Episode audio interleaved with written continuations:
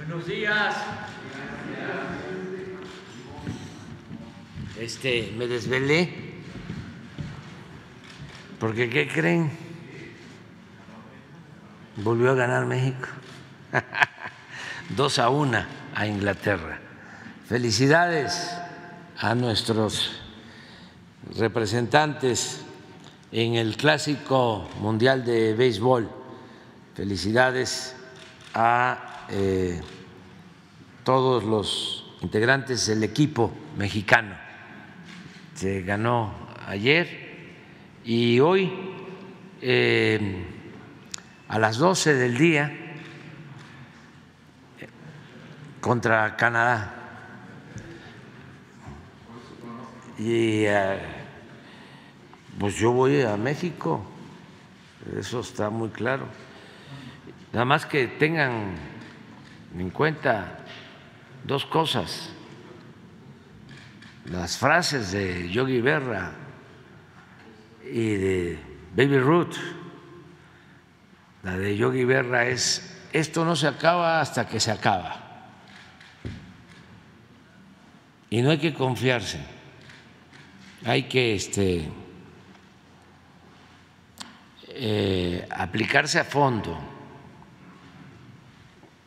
como en todo, echarle ganas.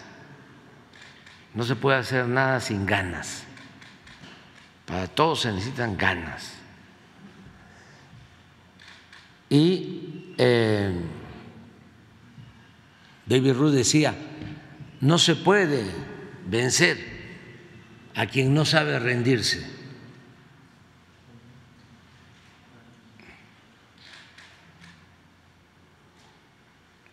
Dos máximas del béisbol. Pero estuvieron muy bien ayer, muy bien el picheo. Eh, el pitcher abridor de primera de primera, su familia de origen mexicano. Y me decía em,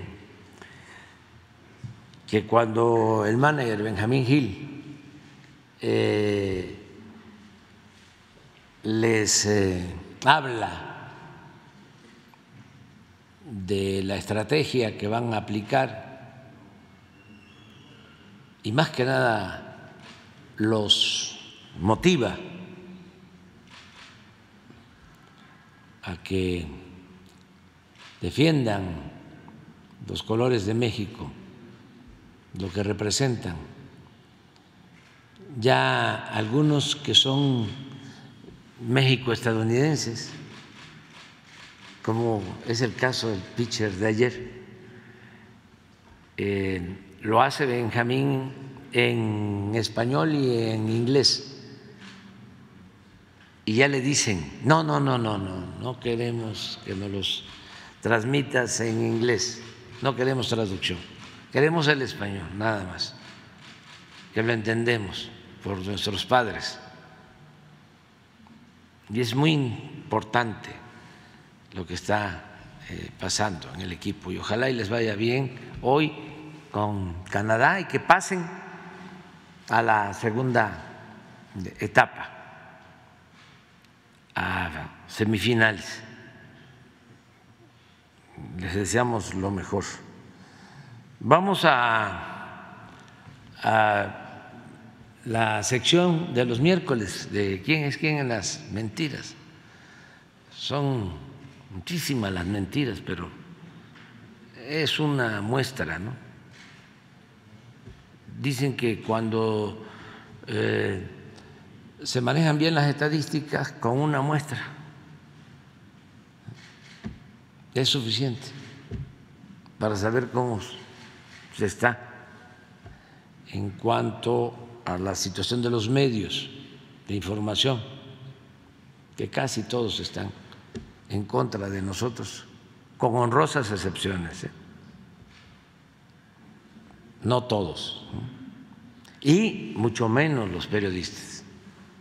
La mayoría de los periodistas simpatiza con nuestro movimiento, nada más que no dicen nada porque pueden perder su trabajo, se quedan calladitos. Y desde luego los trabajadores de los medios son los de arriba, los machuchones y los famosos, esos que ganan muchísimo dinero, que en sentido estricto no son periodistas, son publicistas.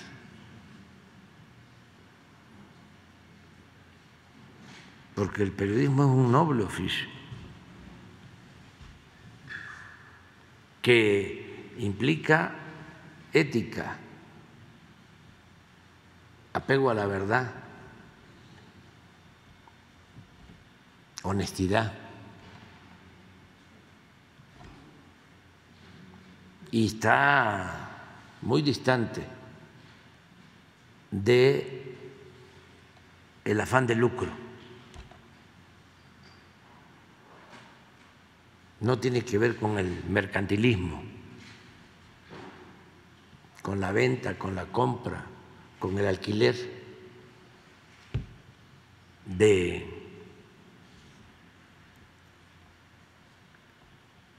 maneras de pensar y de conciencia. Tiene que ver más con la dignidad. Pero en fin, vamos a ver cómo va. ¿Cómo vamos? Con su permiso, señor presidente, buenos días a todas, a todos los representantes de los medios de comunicación que nos acompañan aquí y a todos y todas los que nos ven a través de las plataformas digitales, las redes sociales. Vamos a iniciar con un absurdo. Inventan que militares venezolanos vienen a reprimir a México y bueno, los que difundieron esta noticia quedaron en ridículo. El pasado fin de semana circuló un video en el que se observa a militares venezolanos llegando al Aeropuerto Internacional de la Ciudad de México y a militares mexicanos que los reciben y los transportan. Opositores y periodistas contrarios a este gobierno publicaron mentiras, por supuesto. Aquí vemos los tweets de Sergio Sarmiento, Joaquín López Dóriga, Juan Carlos Sáenz, entre otros usuarios que sabemos que los acuerpan y reproducen estas mentiras, los cuales siguieron esta narrativa para inventar que militares venezolanos habrían venido, escuche bien, a territorio nacional con la misión de perseguir a todo aquel que se oponga al régimen del presidente López Obrador. Así de cómico y también así de ruin.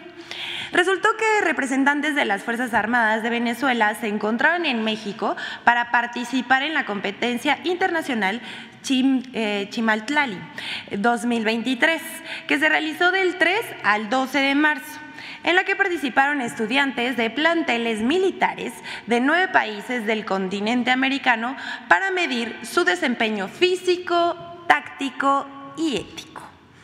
Además de Venezuela, también participaron Brasil, Canadá, Colombia, Estados Unidos, El Salvador, Honduras, República Dominicana y por supuesto México. Eh, no faltó, como ya decimos, benditos redes sociales, a usuarios que aclararon en redes sociales y también en medios responsables que se trataba de la competencia internacional y no de lo que publicaron estos periodistas y opositores. Vamos con la segunda. ¿Que Ovidio no es Ovidio? Ovidio, hijo de Joaquín Guzmán Loera, el Chapo, fue notificado por un juez el pasado 7 de marzo de la solicitud de extradición que solicitó la justicia estadounidense. A esto, Ovidio Guzmán declaró no ser el hijo del Chapo Guzmán ni la persona que requiere Estados Unidos. De inmediato, medios y la oposición, ya saben, se frotan las manos y empezaron a difundir mentiras. Desplegaron una gran cobertura mediática, mm, más o menos inusual, en medios de comunicación, tanto digitales como impresos. Aquí vemos a Reforma, Televisa, TV Azteca, Animal Político, Publímetro, El Financiero, Código Magenta y la lista sigue.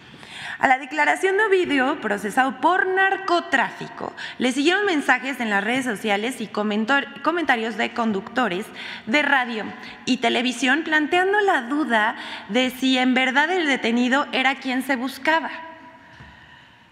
En este caso, Ovidio Guzmán.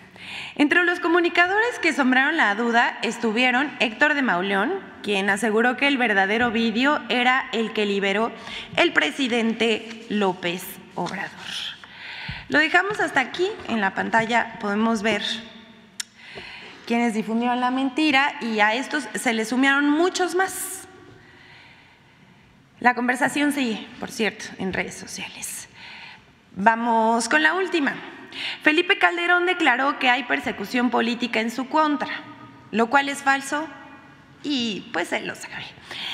Felipe Calderón, expresidente de México, duda del veredicto en contra de Genaro García Luna y se dice víctima. Sí, se dice víctima de una persecución política en su contra, lo cual es absolutamente falso.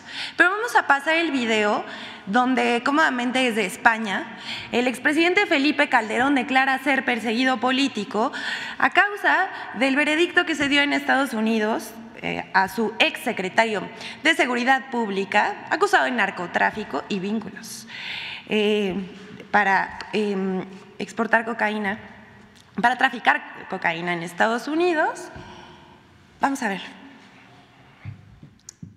Soy un hombre de leyes y desde luego respeto las resoluciones de los tribunales cuando actúan conforme a derecho. Yo en lo personal tengo muchas dudas del veredicto, porque hubiera esperado ver lo que tanto anunció la Fiscalía, ¿no? Videos, grabaciones, fotografías, estados de cuenta, depósitos, y la verdad nada de eso se exhibió. Todo fue em, en base a testimonios de criminales confesos, que por cierto a la mayoría de ellos nosotros en nuestro gobierno perseguimos, capturamos y extraditamos. Usted en, Yo ¿sí? Ah, perdón, se defendió, perdón, no, se defendió eh, porque comentó que se ha instrumentalizado el fallo políticamente eh, contra. Bueno, es, es evidente que hay en México una persecución clarísima de carácter político, mediático en contra mía y que el fallo incluso se trata de utilizar para exacerbar esa persecución que es casi personal de parte del gobierno.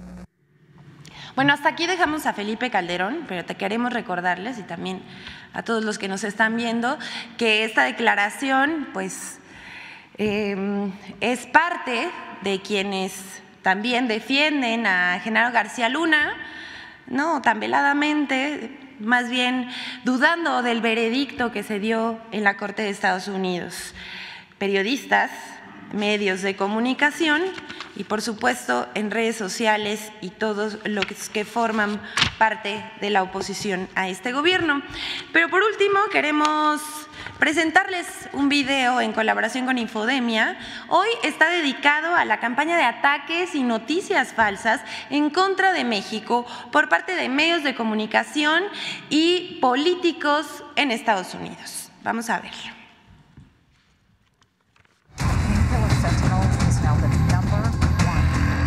Legisladores y medios conservadores de Estados Unidos han lanzado una campaña de noticias falsas en contra de México con los siguientes ejes desinformadores. 1. Falso que el fentanilo solo se produzca en México. El fentanilo fue aprobado por primera vez por la Administración de Alimentos y Medicamentos de Estados Unidos, FDA, en 1968 y fue la década de 1970 cuando inició su uso ilícito. El fentanilo es un analgésico de origen opioide, como la codeína, la metadona, la morfina y la oxicodona, que todavía se distribuyen legalmente en Estados Unidos con diferentes marcas, cuyo uso y abuso ha generado la crisis de opioides en ese país Según datos de los Centros para el Control y Prevención de Enfermedades, CDC, entre 1999 y 2019 murieron más de medio millón de personas en Estados Unidos a causa de una sobredosis con opioides, mientras que en 2022 aproximadamente 70 mil personas fallecieron a causa de sobredosis de fentanilo en ese país. El gobierno de Estados Unidos reconoce que México no es la única fuente de fentanilo ilegal para ese país, Además del mercado negro que trafica con prescripciones médicas en la Unión Americana, las autoridades de ese país identifican dos rutas de tráfico de esta droga. La ruta directa desde China a Estados Unidos y la ruta China-México-Estados Unidos, en la que los precursores químicos del fentanilo, provenientes en su mayoría de China y un tercio de ellos provenientes de la Unión Americana, son utilizados o combinados con otras drogas para su posterior tráfico a Estados Unidos. 2. Falso que el gobierno de México no combate el tráfico de fentanilo y otras drogas. Los decomisos de drogas sintéticas han aumentado significativamente respecto a los sexenios pasados. Durante la actual administración se incrementó en 1049% los decomisos de fentanilo respecto al periodo 2014-2018. Los de metanfetamina han incrementado 128% comparado con el periodo 2008-2012 y los de cocaína incrementaron 628% comparado con lo realizado entre 2008 y 2012. El desmantelamiento de laboratorios clandestinos ha aumentado 58% respecto al periodo 2008-2012. Tan solo de 2019 a 2022 se han asegurado 1.256 toneladas de precursores químicos de drogas. 3. Falso que el gobierno de México protege a los cárteles. En lo que va de la actual administración, el gobierno de México ha detenido a 68.944 personas involucradas en el presunto trasiego de drogas, 136% más que en el periodo 2014-2018, de los cuales destaca la detención de 22 líderes, siete de ellos del cártel Pacífico, incluido Ovidio Guzmán, y seis del cártel Jalisco Nueva Generación. Infodemia. Es cuanto, señor presidente. Muchas gracias. Miren, eh, dos eh, cuestiones que considero importantes. Primero, eh, sobre el fentanilo. Cuando llegamos al gobierno, como se sabe, los puertos estaban a cargo de la Secretaría de Comunicaciones. Y para poner orden, evitar el contrabando, el ingreso de drogas, se decidió que los puertos los manejara la Secretaría de Marina, porque había puertos como Manzanillo, Lázaro Cárdenas, prácticamente tomados por la delincuencia. Ahí se aplicaba la sentencia de plata o plomo. Por eso decidimos que el manejo de los puertos iba a estar a cargo de la Secretaría de Marina, como las aduanas fronterizas a cargo de la Secretaría de la Defensa. Esto ocasionó oposición, inclusive fue uno de los motivos por los que me presentó su renuncia el secretario de Comunicación, el ingeniero Jiménez Espriu. De manera muy franca, eh, me dijo, yo no estoy de acuerdo con esto, porque siento que es militarizar del país. Y lo respeto mucho, pero eh, era muy importante el que se hiciera este cambio. Él actuó de acuerdo a su criterio, a sus convicciones, y yo también, como tengo la responsabilidad de conducir al gobierno, tomé esa decisión. Y hemos avanzado. Fue buena la decisión, porque eh, hemos podido decomisar muchísima droga en los puertos, eh, incluso en las aduanas marítimas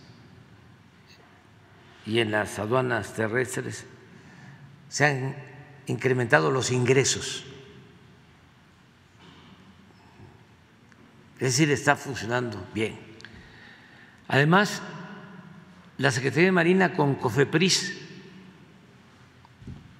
trabajaron para eh, ordenar la importación del fentanil, que viene fundamentalmente de Asia. Antes eh, lo tenemos probado, llegaba el fentanilo a supuestos laboratorios clandestinos, se les permitía la importación y se usaba el fentanilo para el tráfico, eh, para introducirlo a Estados Unidos. Laboratorios fantasmas que eh, solicitaban el ingreso del fentanilo, porque el fentanilo es un analgésico que se utiliza para controlar el dolor.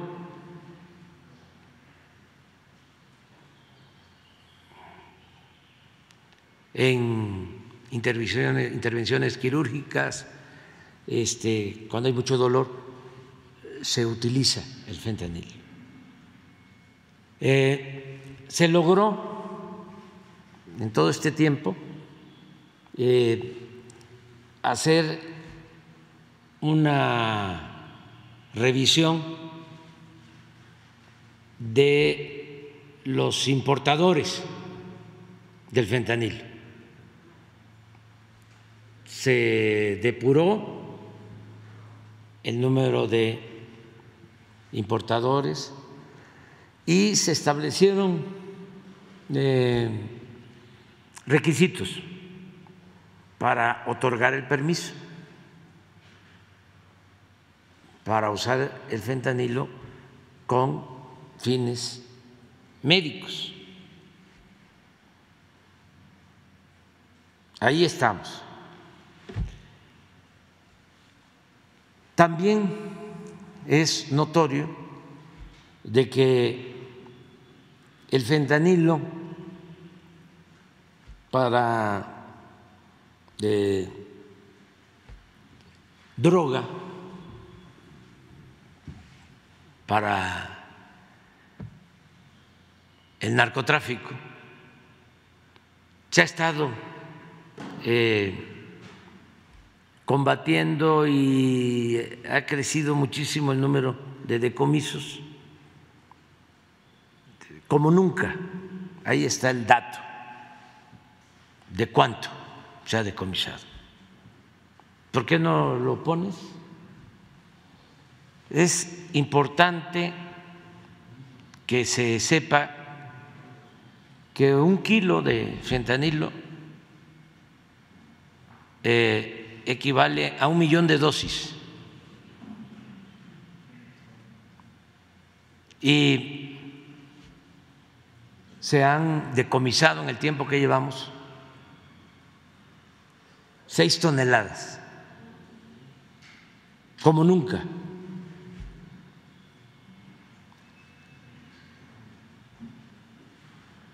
A pesar de lo que estamos haciendo, en México,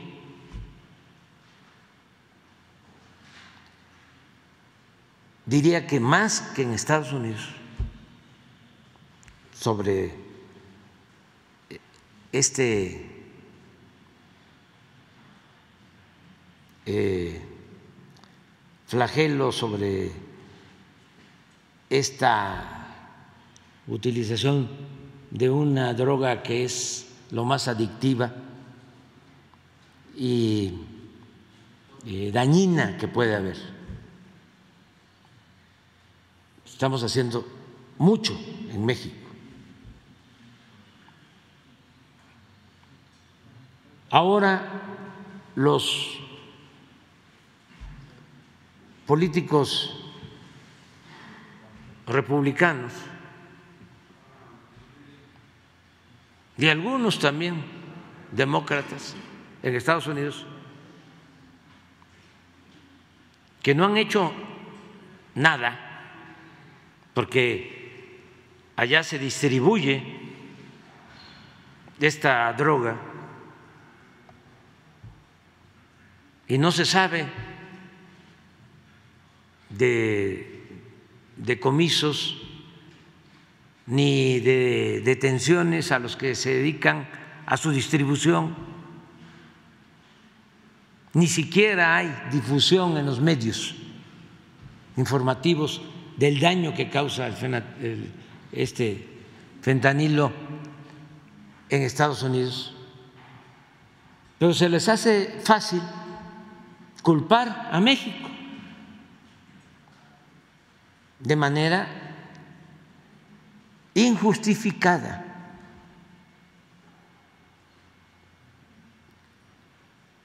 Por politiquería, por hipocresía. Y se han atrevido a decir que si nosotros no controlamos lo de la entrada de fentanilo de Estados Unidos, que como también se ha advertido aquí, no solo entra por México, por la frontera de México, Estados Unidos, entra directo también. Y entra por Canadá, de Asia.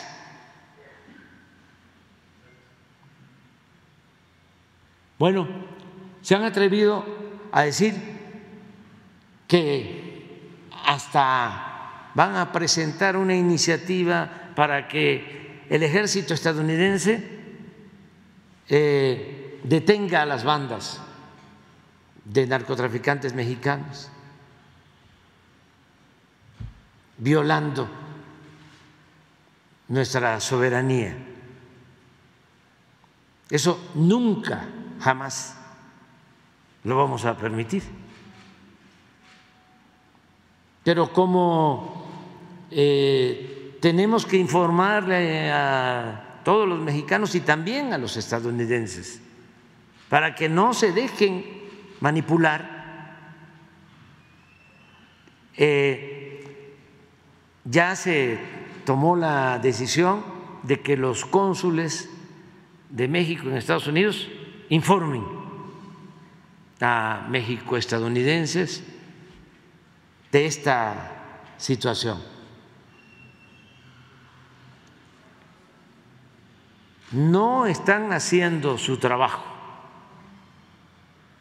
los legisladores de Estados Unidos, las autoridades de Estados Unidos, porque no están atendiendo las causas. No hay programas de atención a los jóvenes de Estados Unidos. ¿Por qué es la adicción? ¿Por qué el joven recurre a las drogas,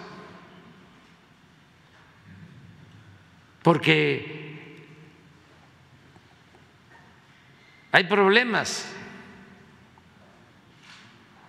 no solo en Estados Unidos, en México, en todo el mundo, nada más que no se reconoce problemas de desintegración de las familias, de pérdida de valores culturales, morales, espirituales. Porque los jóvenes se sienten infelices, insatisfechos, solos, abandonados.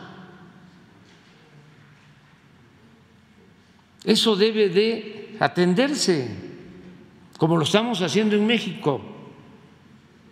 Antes lo único que se hacía en México era llamar a los jóvenes ninis, que ni estudian ni trabajan. Ahora no, ahora los jóvenes tienen becas para estudiar,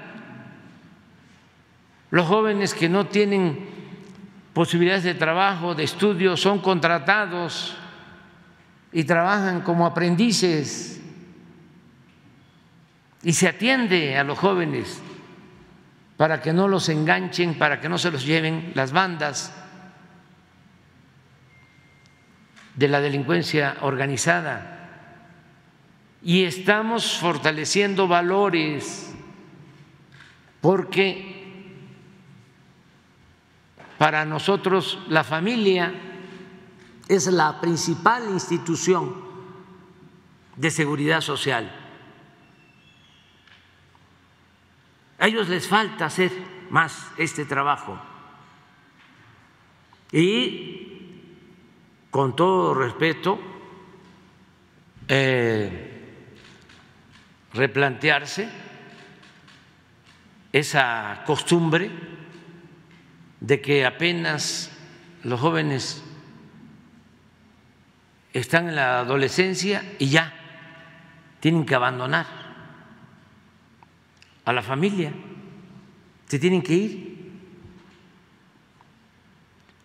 Les proponía yo a los legisladores que vinieron de Estados Unidos de manera muy respetuosa de que por qué no, si un joven estaba estudiando,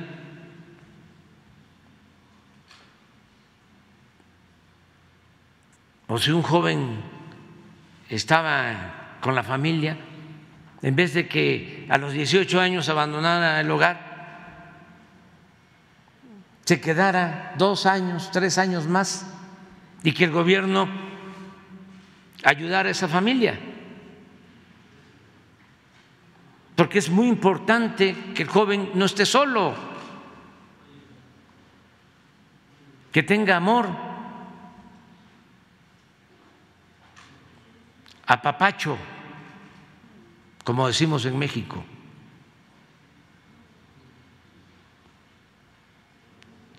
Y un programa amplio de difusión en todos estos medios que se dedican nada más de manera amarillista hablar de los que pierden la vida lamentablemente por el fentanilo.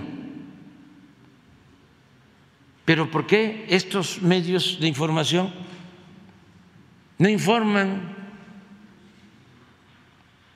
sobre las causas y sobre cómo eh, ayudar para que no haya esa adicción? ¿Por qué comento todo esto? Porque voy a pedir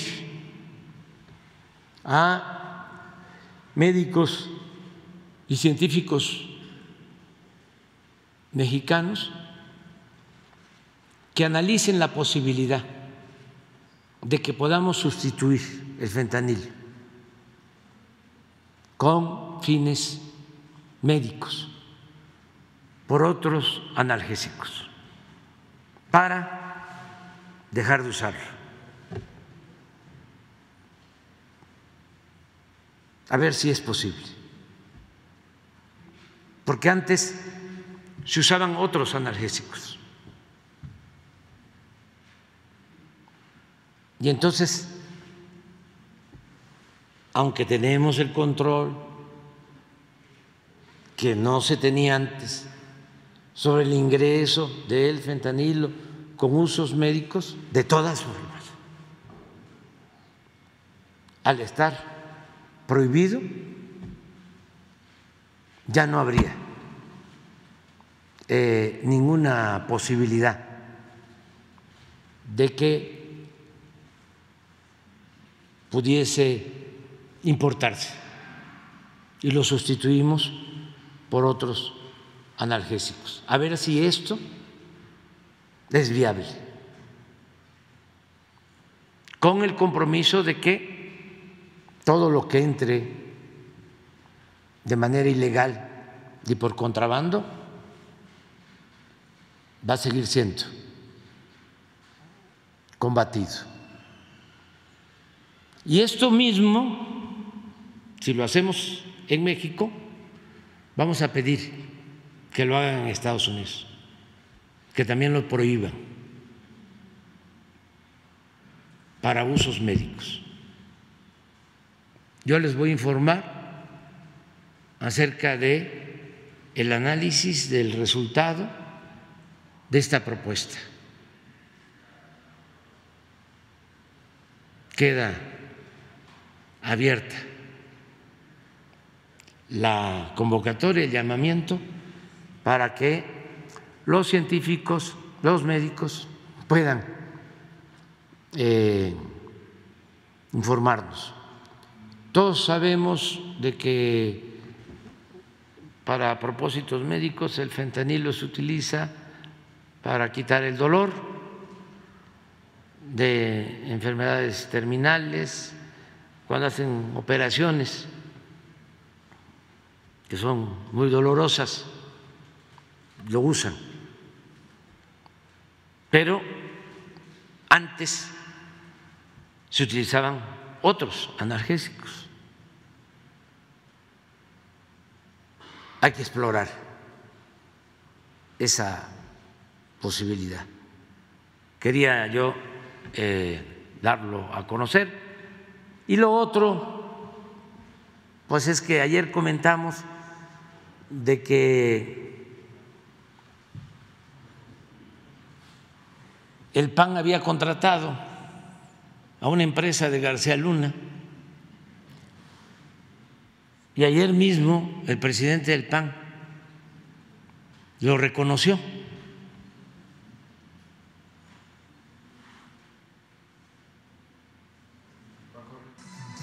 No existe ningún otro contrato con ninguna empresa de García Luna de hecho, es parte de la persecución. Obviamente nosotros no teníamos conocimiento de ello, pero parte de la persecución y de ese intento desesperado de desprestigiar a la más firme oposición de nuestro país, pues es eso que el presidente ha venido señalando. Este, sin más, este, fue solamente ese, ese contrato de prestación de servicios para temas este, de, de personal y, punto. Sin más, no existe ningún otro. Yo nada más lo único que quiero ahora, que ya que están este, colaborando, este, que nos digan cómo que tema de, para personal, este, ¿a qué se dedicaba Garceluna? Pues? O sea, a recursos humanos, o sea, al manejo de recursos humanos. Sería bueno, ¿no? Saber, este, eh, ¿para qué fue? Porque García Luna lo que sabías de acuerdo a, a lo que está en el juicio, este, escuchar, ¿no? Y el manejo de escoltas, pero recursos humanos.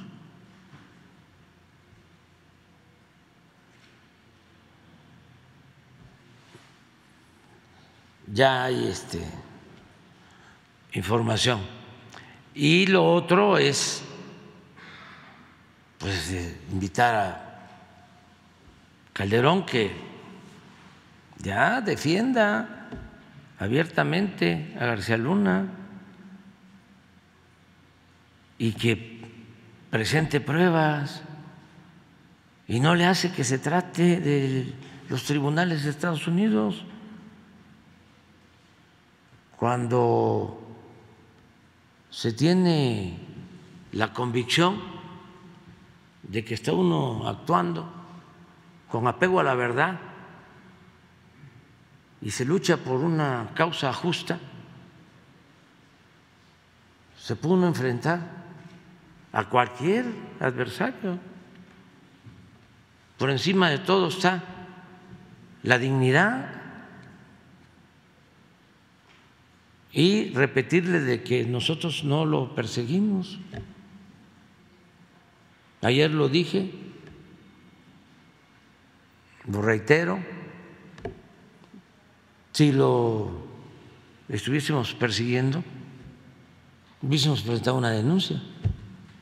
Nunca he hablado de que está denunciado en un tribunal internacional por violación de derechos humanos. Nada más fui muy claro a los expresidentes, solo sí el pueblo lo aprueba. Se les inician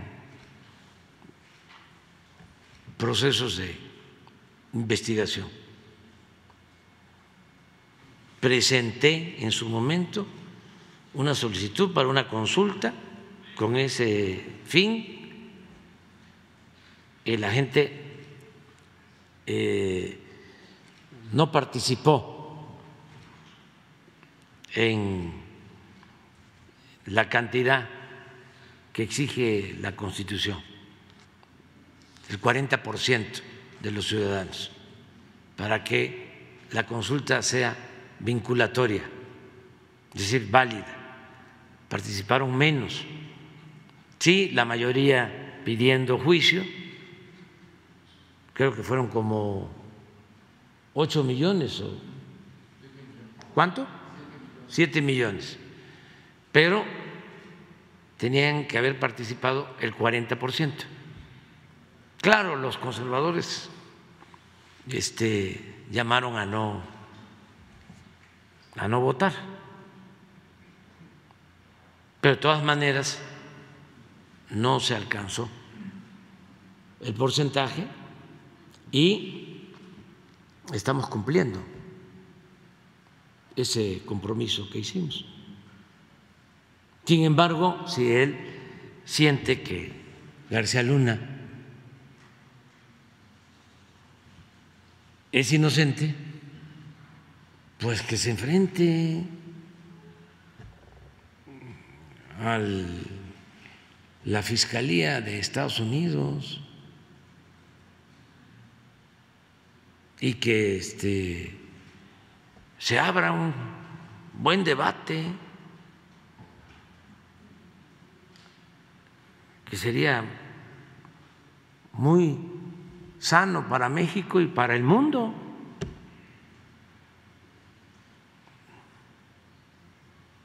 Porque ningún tribunal debe actuar de manera injusta.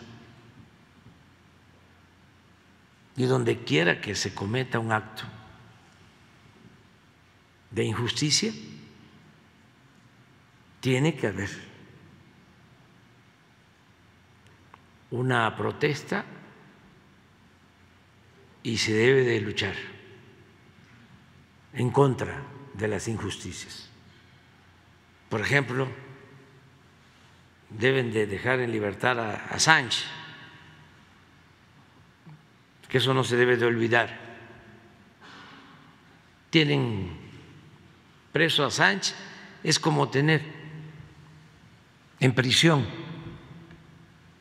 a la libertad.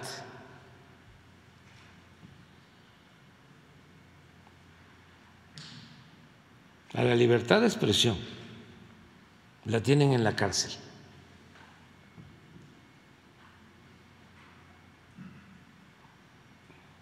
Y de eso no se habla nada. Los periódicos más influyentes que incluso informaron. New York Times dio información sobre los cables y a ellos no los enjuiciaron. Hicieron lo mismo que hizo a Sánchez, dar a conocer información de cables del gobierno de Estados Unidos. Exactamente lo mismo. New York Times y otros medios. Y a ellos no los tocaron. Y a Sánchez sí, lo tienen en la cárcel.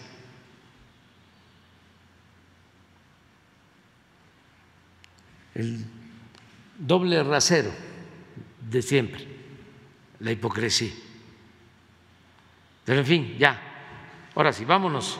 Quedó Liliana.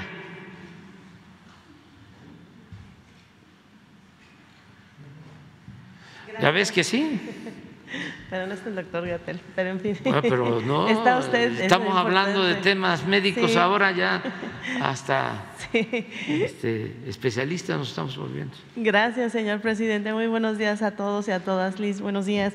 Eh, eh, en el tema de- del tabaco, señor presidente, eh, no importa si son largos, cortos, light, mentolados, con filtro, sin filtro, todos ellos contienen al final eh, más de 4 mil sustancias cancerígenas.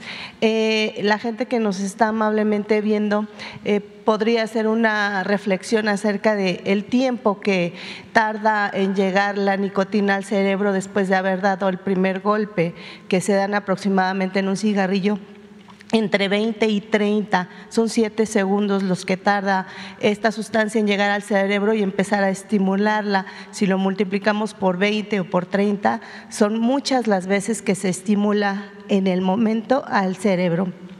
Esta estimulación empieza a producir en estos siete segundos la adicción al, al cigarrillo. Una cajetilla contiene al menos 20 de estos. Eh, en el INER, en el Instituto Nacional de Enfermedades Respiratorias, en la Clínica del Tabaco, se menciona que el mexicano es un fumador ocasional. Ocasional ellos lo refieren a que fuma en el momento en el desestrés del trabajo, a media mañana, que fuman en el momento de la comida, que fuman cuando tienen una situación de socialización que pudiera ser una reunión familiar los fines de semana o con amigos, eh, y llegan a gastar alrededor de 50 mil pesos o 60 mil pesos anuales, lo que pudiera utilizarse para poder adquirir un, un enganche de una propiedad o de un vehículo. También se conoce que en el país eh, al menos hay eh, 68 mil muertes eh, atribuidas al consumo del tabaco. Eh, en el mundo existen alrededor de unos 8 millones de fumadores y se cree que al menos el 1% son fumadores eh, eh, no directos, es decir, el amigo, el papá, la hermana, la pareja son fumadores pasivos que pudieran adquirir algún tipo de enfermedades, entre ellas muchísimos tumores malignos. Hay unas lesiones precancerosas que empiezan a salir en el labio como una especie de ámpula, una ampolla que a veces sana y, y- se regenera la piel y vuelve a sanar y se vuelve a exhibir y se vuelve a formar esta costra en el labio. Estas lesiones precancerosas son el resultado de la exposición al eh, elevado eh, calor que se tiene en el contacto de la mucosa con el cigarrillo, y no solamente del cigarrillo convencional, también de los cigarros electrónicos o de estos nuevos dispositivos conocidos como vapers. Eh, la cantidad o, o- o- o, eh, los, los grados que puede alcanzar superan los 300, a veces hasta los 600 grados el calor, por eso estas lesiones. Eh, y le comento todo esto, presidente, porque seguramente usted y mucha de la gente, los expertos en salud lo conocen, no es algo nuevo, es algo que se ha conocido todo el tiempo. Sin embargo, la jueza Claudia eh, Hurtado eh, de Mendoza, juez segundo del distrito de Nuevo León, le otorgó otorgó la suspensión a favor eh, de, la, de la exhibición de estos eh, productos a una tienda denominada OXO. Se conoce o más o menos se entiende que el modelo de los OXO, si bien no es una franquicia como tal, sí son una especie de arrendamiento que a veces lo utilizan las familias eh, o grupos de amigos para poder tener recursos y, ser independientes en el ámbito laboral. Pero este amparo que se otorga a este pequeño grupo de empresarios o solamente un empresario, porque no se conoce, lo adjudicaron todos los OXOS en todo el país. Desafortunadamente, esta ley que se aprobó para prohibir la exhibición de los, de los eh, empaques, de los productos como tal, ha pasado eh, de largo por estas tiendas, se siguen exhibiendo. Tuvimos en Pulso Saludable la oportunidad de preguntarle a varios de los expendedores de estas eh, tiendas de conveniencia por qué los vendían, si nos podían enseñar el amparo. Ellos nos dicen que efectivamente están amparados, no cuentan con el amparo y lo siguen vendiendo. Otra de las importantes eh, circunstancias es que hubo otra jueza eh, que otorgó eh, la negatividad de este amparo a la empresa de Walmart y Walmart ah, hoy en día no exhibe, como algunos otros comercios no exhiben estos productos. existen alrededor de 600 amparos después de que al día siguiente de que se, se dio a conocer esta ley, señor presidente, y yo con esta remembranza de todos los, los efectos nocivos que trae a la salud quisiera eh, eh, sensibilizar a las juezas, a los jueces, a que eh, contemplen la posibilidad de que esto se está haciendo por un tema de salud. Sé que hay personas que pensarían que esta situación es un tema de autoritarismo, pero no creo que se relacione con esta palabra que suena fuerte, pero cuando se pierden muchas vidas, también también hoy, en día se conoce, o bueno, ya se conoce desde hace mucho que el cigarrillo comienza a, debilitar la piel. Eh, las personas les cuesta mucho trabajo subir de peso por esta, eh, eh, por esta situación que viven con esta adicción a la nicotina. También otra de las circunstancias es que es una de las principales promotoras de la enfermedad de aterosclerosis, que lo que hace es que las arterias comienzan a, endurecerse y esto impide que el flujo sanguíneo continúe, se hacen una especie de charcos, eh, se, empiezan a producir los, los eh, eh, pequeños cúmulos de sangre y estos se pueden separar por la potencia y la urgencia que tiene el organismo de llevar sangre al músculo cardíaco y entonces puede sobrevivir, sobrevenir un infarto en el cerebro o en el corazón por este coágulo desprendido. Entonces quisiera conocer si me lo permite, señor presidente, en dos partes, ahora que tuviera la oportunidad de estar la gente aquí de salud, conocer la postura que tienen ellos y van a comenzar a través del doctor Sbarch de COFEPRIS a hacer esta verificación y, por supuesto, me gustaría conocer eh, su, opinión al respecto. Esa sería mi pregunta. Gracias.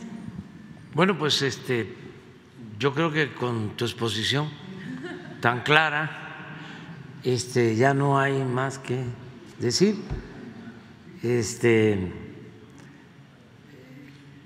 te felicito, te felicitamos por lo que estás haciendo, la manera tan profesional como expones este asunto y eh, el mensaje para sensibilizar a jueces de que no otorguen estos amparos y que tomen en cuenta, como siempre lo hemos dicho, la salud del pueblo, que por encima de lo mercantil,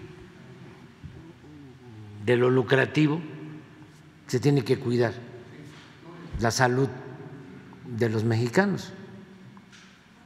Eso es actuar como buenos jueces con la exposición que hiciste, pues ya no hay nada que decir. De todas formas, le vamos a pedir al doctor Alcocer, al doctor López Gatel, que traigan para la próxima eh, información que se da los martes algo relacionado con lo que estás proponiendo tú, con lo que eh, expusiste. Eh, se lo dejamos a ellos para que traigan una respuesta. Y, un dato adicional, eh, un ciclo de quimioterapia, es decir, un, tratamiento que equivale a 28 días de una persona que vive hoy con, cáncer eh, en el pulmón, pudiera llegar a costar hasta 300 mil pesos. Entonces, son recursos que se pudieran estar destinando a otras áreas de la salud que no se han dejado de estimular a estos pacientes, pero que desafortunadamente la industria tabacalera no alcanza a percibir todavía el daño tan grave y severo.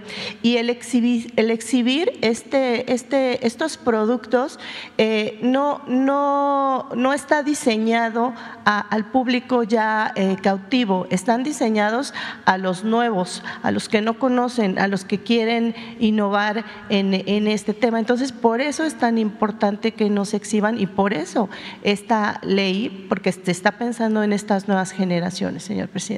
Sí, vamos a procurar de que se cumpla con la ley y que este, los jueces no otorguen estos amparos. Y también un llamado a los empresarios, porque eh, pueden ellos contribuir bastante. Un buen empresario tiene que tener dimensión social cívica. No estar pensando nada más en el lucro. Entonces, ahí queda eso. Si te parece, este, en la próxima exposición de los encargados del sector salud dan respuesta a tu planteamiento. Gracias, señor presidente. Y en una segunda eh, pregunta, justamente con el tema del fentanilo, en la pasada cumbre de líderes de América del Norte, el presidente Joe Biden decía que mueren alrededor de 100 mil norteamericanos por el abuso y consumo de esta sustancia. Eh, la semana pasada estuvo eh, con usted Elizabeth Sherwood Randall, ella la asesora de seguridad de la Casa Blanca, justamente con quien platicó de fentanilo y el tema de las armas. Me gustaría conocer si llegaron a algún tipo de acuerdos, cuáles son detalladamente de ser posible, dado que en semanas anteriores tuve la oportunidad de platicar con la doctora Evalinda Barrón, ella es la directora general de la Comisión Nacional contra las Adicciones, la CONADIC, y ella me decía que efectivamente el mexicano consume fentanilo, pero no es un tema de seguridad nacional, ni tampoco que, que, que sea tan importante, si no es que no es meritorio, pero el consumo del fentanilo en el mexicano no es una prioridad, más sin embargo el cristal sí. En ese tenor quisiera eh, conocer si me, si me puede apoyar en esto, eh, cuáles fueron los acuerdos a los que llegaron. Esa sería mi segunda pregunta. Gracias. Bueno, eh, se acordó seguir trabajando de manera conjunta, ayudando a que no llegue el fentanilo por nuestra frontera a Estados Unidos. Y lo estamos haciendo. Existe un plan con ese propósito de cooperación. Sin embargo, eh, lo que generó la discrepancia de los últimos tiempos es que quisieron, con propósitos politiqueros, algunos legisladores republicanos, culpar a México, incluso amenazar con intervenir con el ejército estadounidense. Muy ofensivo y muy hipócrita, porque este es un asunto de las dos naciones, de los dos pueblos, de los dos gobiernos, no es culpar al vecino. es eh, ver la paja en el ojo ajeno y no la viga en el propio. Entonces, por eso estamos planteando, a ver, ¿qué hacen ustedes? ¿Qué es lo que ustedes hacen? ¿Cómo combaten a los narcotraficantes, distribuidores de droga en Estados Unidos? Porque no sabemos nada sobre eso. ¿Cuánto decomisan? Lo más importante, ¿qué están haciendo para que los jóvenes no decidan, no opten por la droga?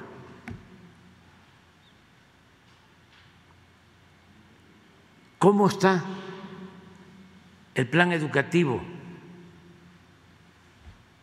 Eh, la difusión del daño que causan las drogas.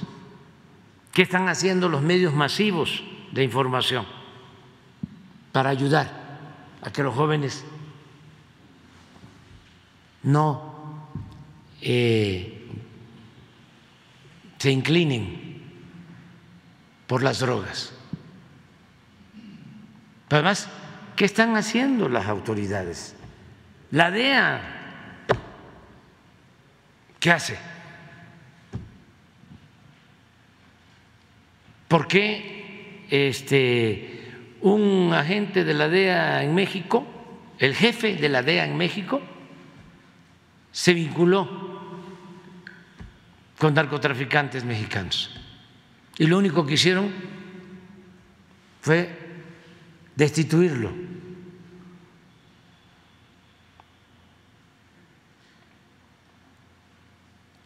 Y pasó de noche la noticia. Estoy seguro que las televisoras de Estados Unidos ni se dijo nada. Esto no es de maniqueísmo, no es de buenos y malos. Es una forma muy simplista ramplona, superficial de ver un problema. Entonces hablamos de que tenemos que continuar con la eh, cooperación, que lo vamos a hacer, pero también, y esto es para todos los mexicanos, nosotros tenemos tres prioridades para enfrentar el problema de la inseguridad y de la violencia. Primero, atender las causas. Es decir, que en México los jóvenes no tomen el camino de las conductas antisociales. Y para eso es que estamos destinando recursos a programas de bienestar, que haya trabajo, que los salarios sean justos, que se atienda a los jóvenes, que se garantice el derecho a la educación, a la salud, que se combata la pobreza que se fortalezcan valores culturales, morales, espirituales, porque si algo nos ha salvado frente a todas las calamidades, ha sido nuestras culturas, las raíces profundas que tenemos en lo cultural en México. Porque este país se fundó hace miles de años y nuestros antepasados nos dejaron una herencia de costumbres, de tradiciones, de hábitos buenos. Uno de esos hábitos buenos es la fraternidad en nuestras familias. Por eso tenemos que evitar la desintegración de las familias. Entonces, eso es lo primero, que los delincuentes no se lleven a los jóvenes, que no los enganchen. Y por eso las becas a los jóvenes y por eso jóvenes construyendo el futuro. Eso es lo primero. Lo segundo, a partir de atender las causas, que reforcemos nuestras costumbres, nuestras tradiciones, para que no aumente el consumo de drogas en el país. Porque una cosa es el narcotráfico y otra cosa es el consumo. Y en efecto, nosotros no tenemos aquí un consumo eh,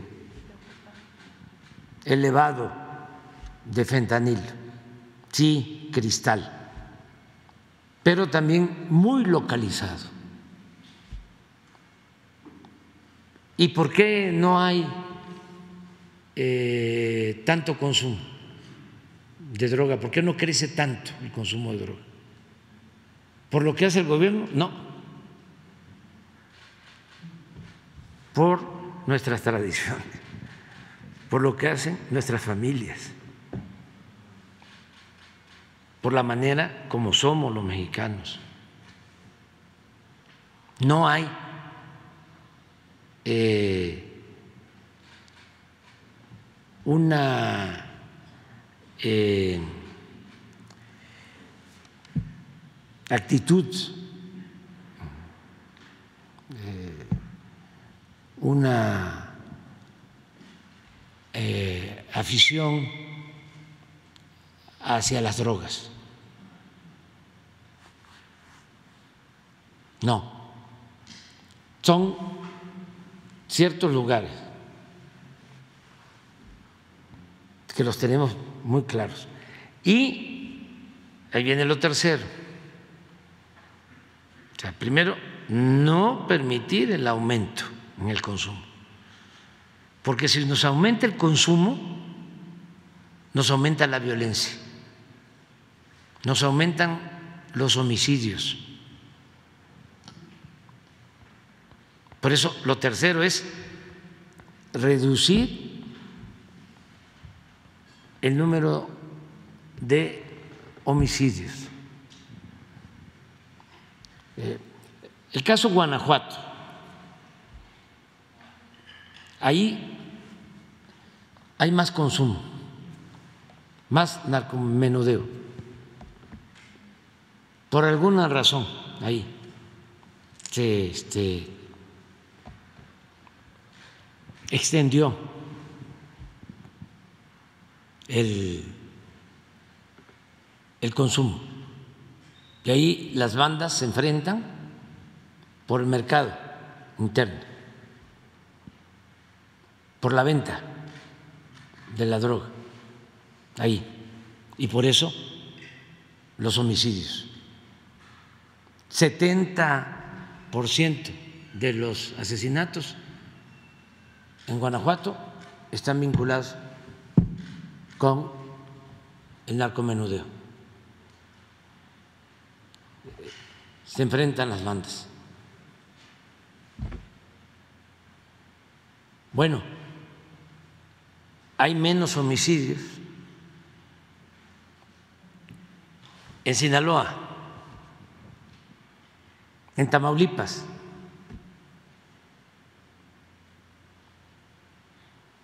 En Guanajuato.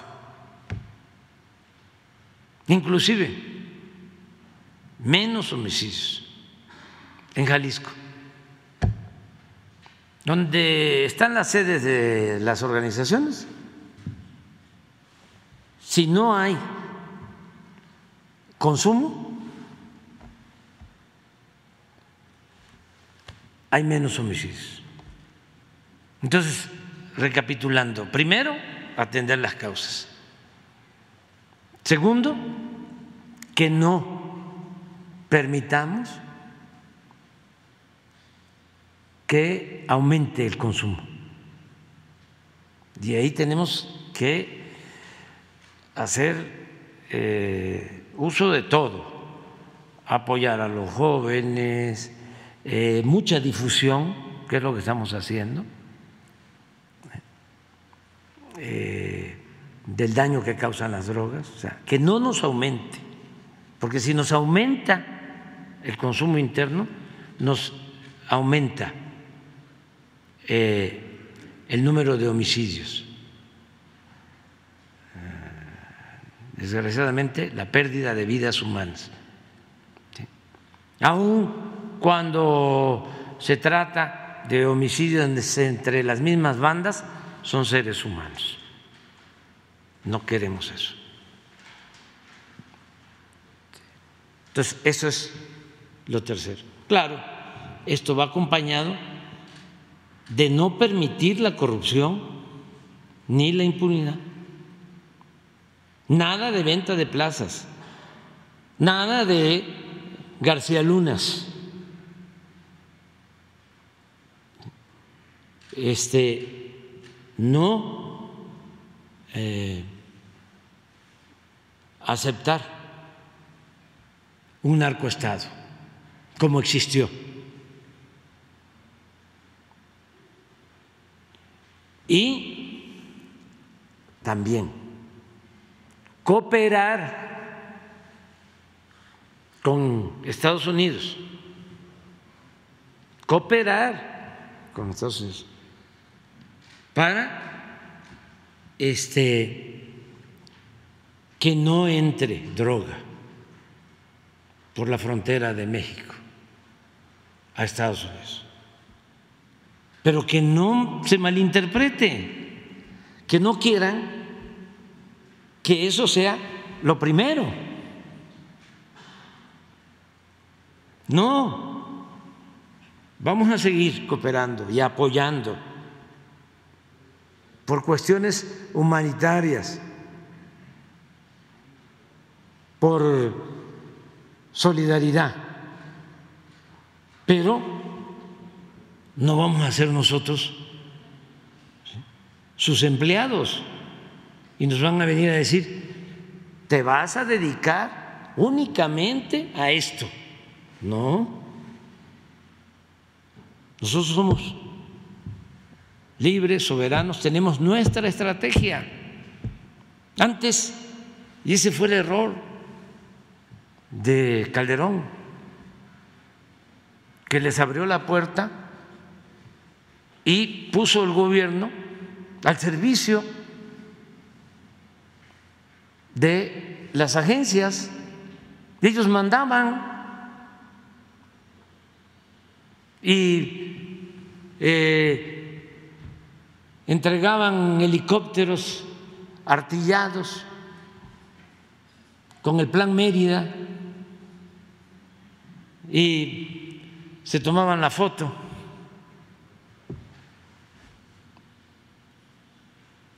con eh, la entrega de armamentos, los embajadores. Bueno, hay una foto ahí de García Luna con la señora, con todo respeto, este, la señora Clinton, porque era eso. Y es un poco lo que ellos plantean, ah, cooperación. Bueno, hasta el del PAN dice. Alíñense a la DEA, conviértanse en policías. De el gobierno estadounidense. Si a nosotros nos eligen en México para proteger a los mexicanos, para cuidar a los mexicanos. Y desde luego, en el concierto de las naciones tenemos que ayudarnos mutuamente, pero no someternos, y menos a estrategias fallidas. ¿Cómo le vamos a dejar a la DEA el manejo de la seguridad en México? Se han demostrado que no pueden. ¿O ha habido buenos resultados en Estados Unidos en cuanto al combate a la droga? No, y nosotros sí vamos avanzando y estamos reduciendo el número de homicidios y estamos atendiendo a los jóvenes. Entonces, tu pregunta es muy buena, pues, porque eh, ayuda a entender más eh, cuál es el papel de nuestro gobierno. Vamos a seguir ayudando, cooperando con Estados Unidos, pero no subordinados. Lo otro, el manejo de las armas o el contrabando de armas. Ayer el presidente Biden eh, emitió una resolución, un decreto para un mejor control en la venta de armas, algo que celebro y qué bueno que hizo, eh, que llevó a cabo esta acción, porque ¿De dónde eh, vienen las armas que utilizan los eh, narcotraficantes en México? Pues de Estados Unidos. Y allá las compran eh, sin ningún control. Es un gran negocio. Y también para Estados Unidos. ¿Por qué no controlan, sobre todo, la venta de armas de alto poder. ¿Qué hacen con eso? El 80% de las armas que utilizan aquí las organizaciones criminales, las de alto poder, vienen de Estados Unidos. Y no hay control pueden comprar una ametralladora en un supermercado, en una armería.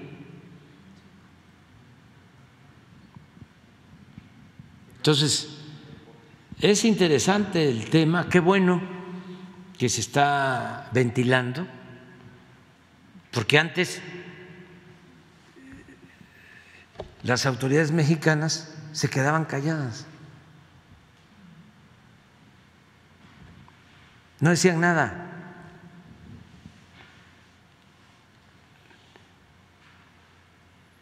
Al contrario, con Calderón se hizo ese acuerdo del operativo rápido y furioso para meter armas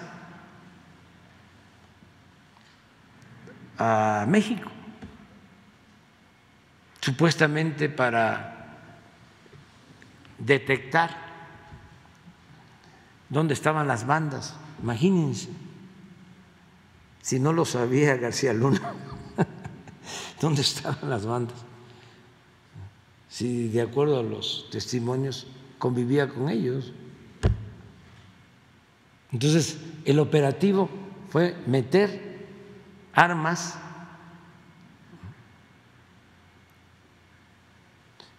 supuestamente de contrabando con sensores para que monitorearan esas armas y encontraran dónde estaban las bandas. ¿Qué pasó? Pues les quitaron los sensores y las usaron para sus actividades ilícitas. Y con esas armas le quitaron la vida a mexicanos y a estadounidenses. Se hizo la investigación y de repente, carpetazo allá, en Estados Unidos.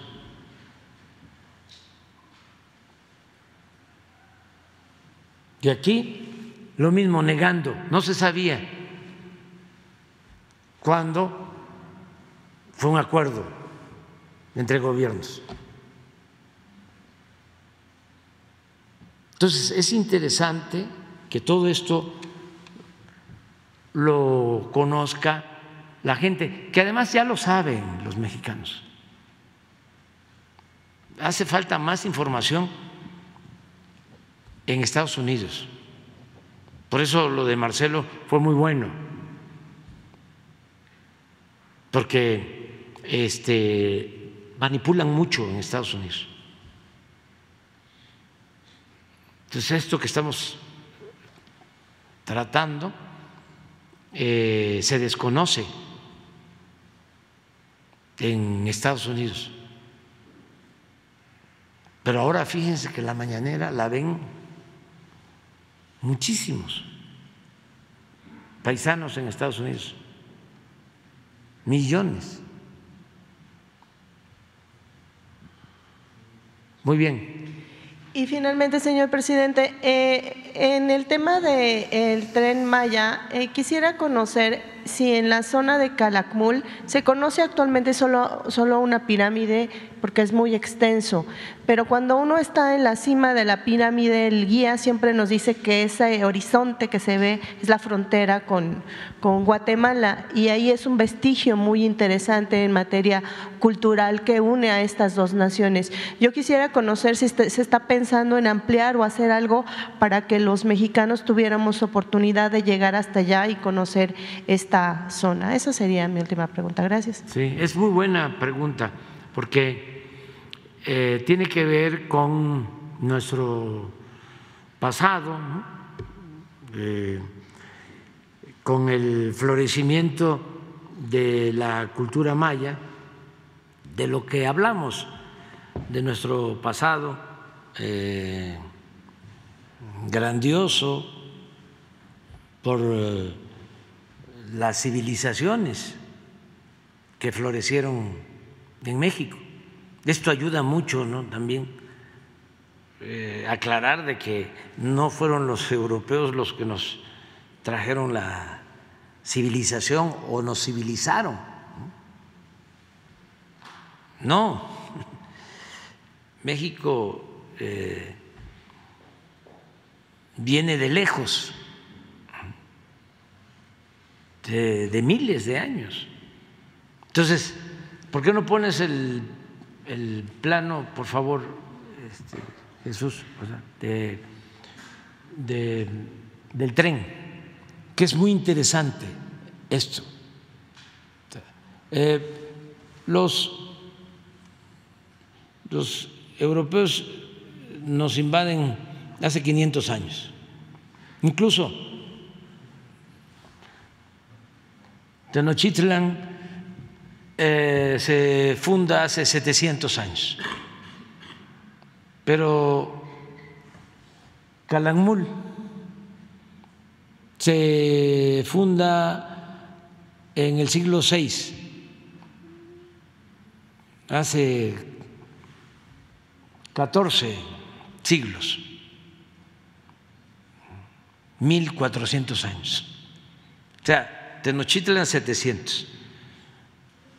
Y Calakmul, ¿sí? Eh, 1600.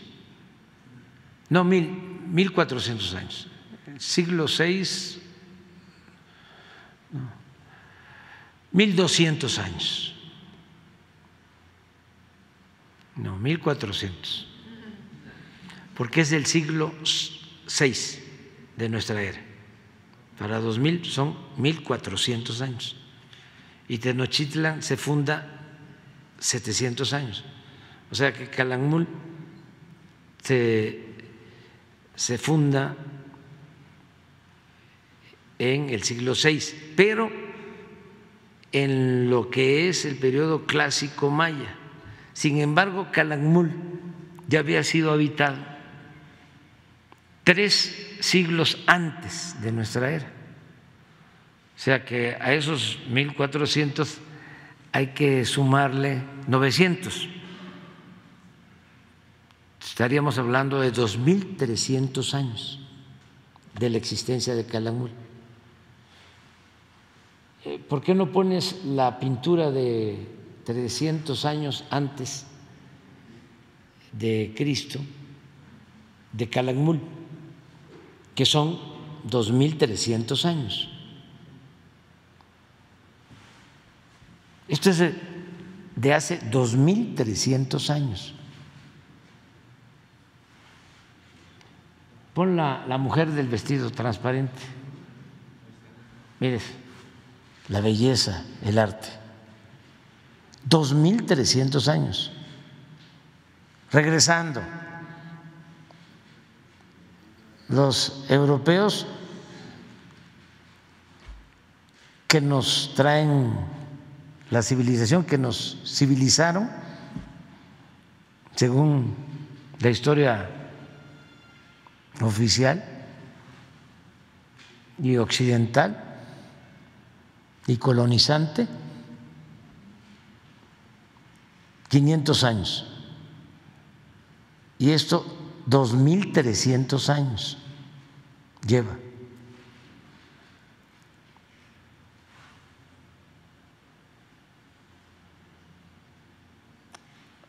Porque este sitio, que cuando se eh, termine el tren, se va a abrir, claro, va a ser con reservación, que va a lo vamos a cuidar, no va a ser así de entrada masiva. Este, desde luego, para todos, nada de exclusividades, pero lo tenemos que cuidar. Esto eh, es un templo que cubrieron con las nuevas, entre comillas, pirámides donde estuviste, que son del siglo VI, de nuestra era, está abajo. Este, yo entré este, y hay mascarones con estuco y estos murales esto es una joya, esto no lo tienen en otras partes. Esto es arte, miren, todo esto. Eso es lo que está. Lo cubrieron, lo cuidaron, lo protegieron.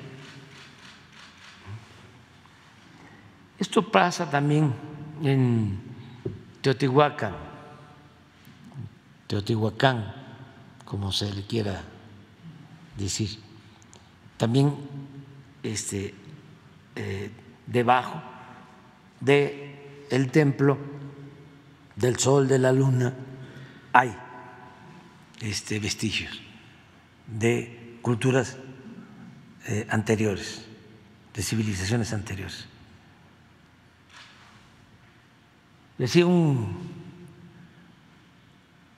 eh, historiador, arqueólogo, cuando le preguntaron, oye, ¿cuántos sitios arqueológicos hay en México?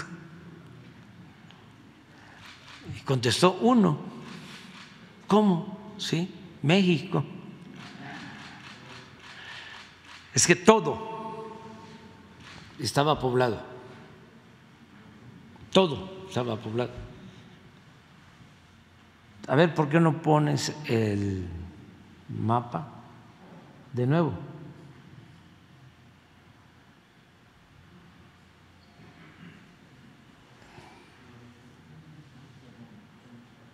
Teníamos, por cuestiones de los de los límites que desde luego no existían. Este es el límite de México con Guatemala y aquí está Belice. son los límites. Pero eso no existía. Eh, la nación maya se desarrolla, pues Honduras, Guatemala, Campeche y la península, así.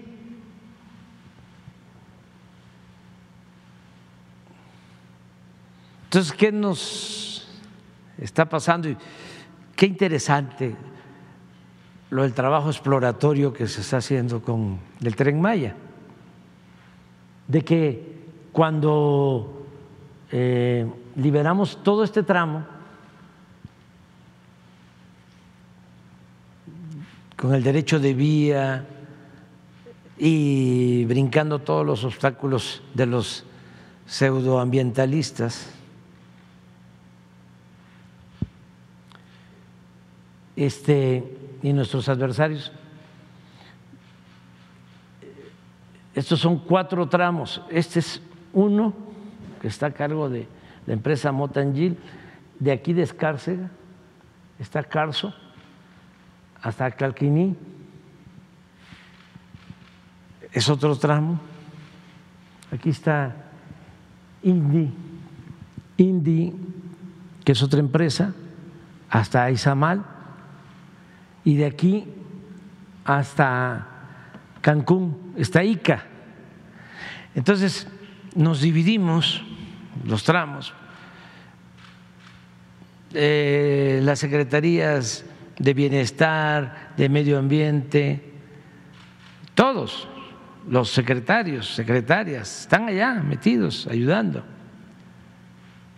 Y eh, resultó que le pedí a eh, el director de Antropología e Historia, Diego Prieto, que nos ayudara en este tramo de Calquiní a Izamal, pasando por Mérida, pensando que aquí íbamos a encontrar el mayor número de vestigios arqueológicos. Y sí, encontramos como tres mil vestigios. Y se recuperaron, ya están en un museo en Mérida y se está trabajando para restaurarlos y van a ser exhibidas las piezas como estamos recuperando todo. Bueno, pero pensábamos que aquí, pero sorpresa, este tramo,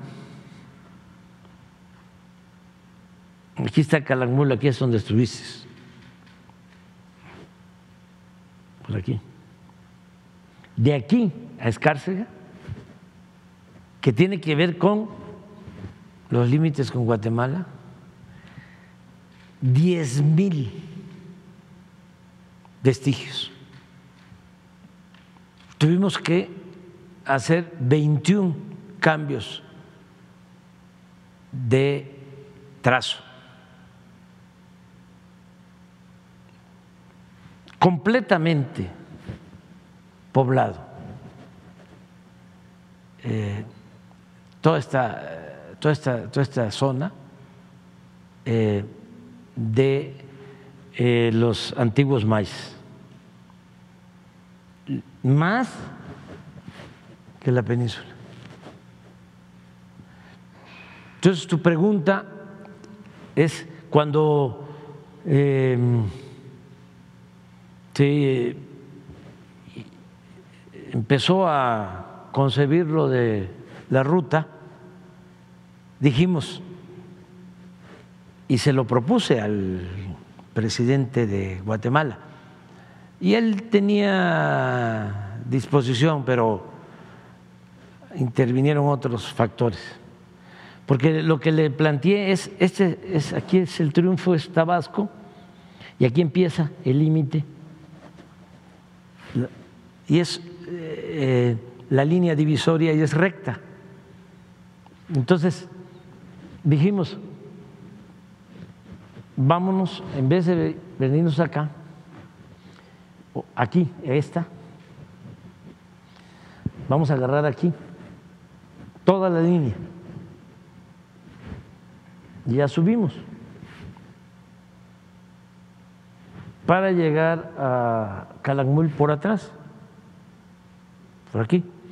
Porque aquí, del lado de Guatemala, en línea recta, está un sitio arqueológico que se llama El Mirador, que es espléndido, igual que Calakmul. Y en línea recta está Tikal. Eh, y aquí está Flores. Entonces, a Guatemala le convenía, si ya íbamos a hacer nosotros aquí esto, una parada aquí, exactamente en el mirador que está a tres, cuatro kilómetros de la línea,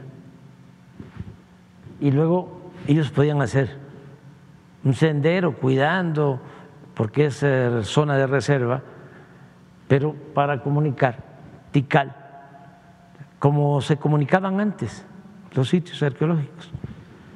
Tikal, el Mirador y eh, Calakmul. Pero resulta que eh, se tuvo un problema de límites con Guatemala en la época de Porfirio Díaz. Y hubo incluso hasta un arbitraje internacional. Y se definió ya esto. Esta, esta, esta frontera y eh, esta otra, que esta era la del conflicto, por, sobre todo por los madereros, eh, por los eh, que se dedicaban a las llamadas monterías, que explotaban la caoba y se metían de Chiapas a, a Guatemala por la Lacandona y hubo un problema de límites. Incluso estuvimos a punto de que se declarara una guerra, la única guerra con Guatemala, por eso. Entonces quedó en Guatemala, pues este, aun cuando en organismos internacionales se le dio la razón a México y ya está resuelto, y estas mojoneras, estos límites con mojoneras ya están definidos, cuando le planteé al presidente, a nosotros nos convenía porque aquí es un derecho de vía.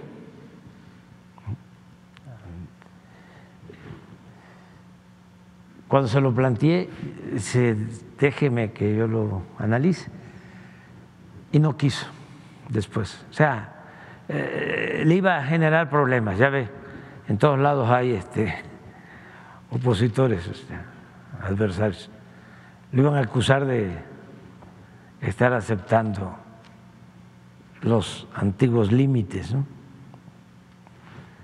Y por eso no se hizo. Pero aquí se está haciendo. Descuento que para resolver aquí tenemos como 150 arqueólogos y tenemos brigadas tenemos de aquí, acá, siete subtramos. El primer subtramo está a cargo de la gobernadora Mara Lezama de Quintana Roo y el tramo, otro subtramo de la gobernadora Laida Sansores acá. Y en medio, los cinco subtramos, dos subsecretarias Ariana Montiel y María Luisa Albores, y tres subsecretarios, más ingenieros militares, oficiales de la defensa y arqueólogos que son los que están llevando a cabo eh, todos los trabajos de libramiento, aún cuando ya cambió el trazo, de todas maneras estamos este, rescatando vestigios arqueológicos. Pero eh, tu pregunta es muy importante porque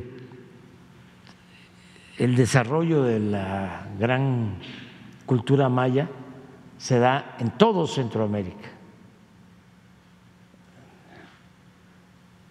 No habían los límites territoriales que hay ahora. Ah. Todavía, todavía estamos en eso, este, pero ya vamos avanzando. Este, sí les garantizo que es la obra más importante que se está construyendo en el mundo, en el mundo.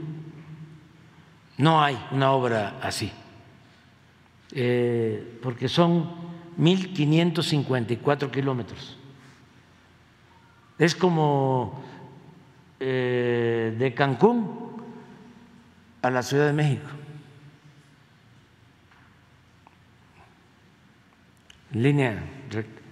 Y eh, de Mérida a Chetumal es doble vía electrificada. Y eh, en el resto es diésel de bajo azufre, no contaminante, que es el que se va a distribuir ya en toda la península y en el sureste esto es el futuro del sureste. Eh, es lo que le va a permitir a los pobladores de cinco estados sus ingresos a futuro, las nuevas generaciones, porque aquí están llegando 30 millones de turistas. Y con el tren van a bajar, se van a internar. Y por acá también. Hay países en Europa que viven del turismo. Entonces, el tren es eh, el más grande en eh, ecología. Estamos hablando de las reservas de flora, de fauna más importantes de México y de las más importantes del mundo, que es selva tropical.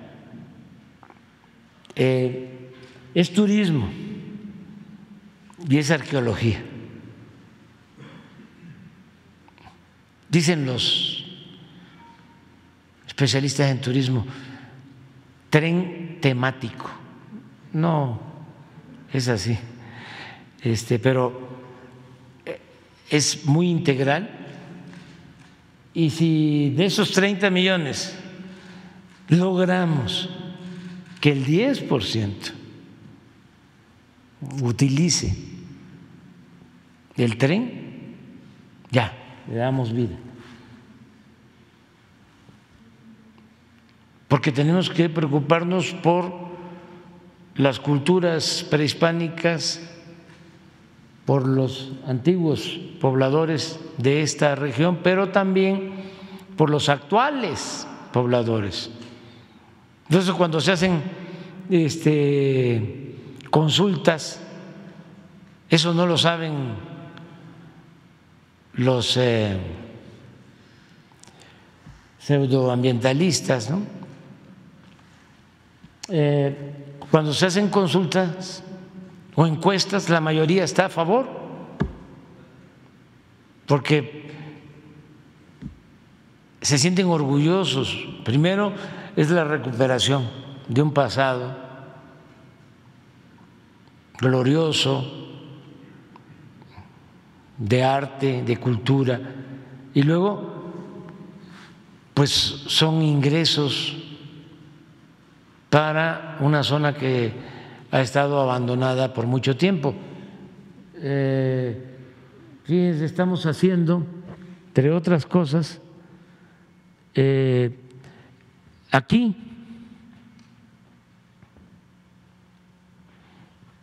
No, no había agua, apenas se había introducido un acueducto eh, muy deficiente, ahora estamos haciendo un acueducto desde aquí, acá, es una inversión como de 2.500 millones de pesos, nunca les va a faltar ya el agua. Todo esto está poblado de los años 60 a la fecha. O sea, después de el florecimiento de la cultura maya, todo esto quedó incluso todo esto, Quintana Roo, abandonado. Quintana Roo tenía en el porfiriato 14 mil habitantes. Era una cárcel, era la Siberia tropical. Aquí estuvieron presos los dirigentes de la huelga de Río Blanco en Veracruz. Eh, aquí nada más estaban los eh, indígenas mayas defendiendo sus tierras. Aquí se llevó a cabo una gran represión. Aquí estuvo Huerta antes de su felonía, antes de ordenar el asesinato de Madero este, quemando pueblos. Este, Acumal, lo quemó Huerta. Fíjense las vueltas que da la vida. Esto es ahora el paraíso. Son las zonas más bellas.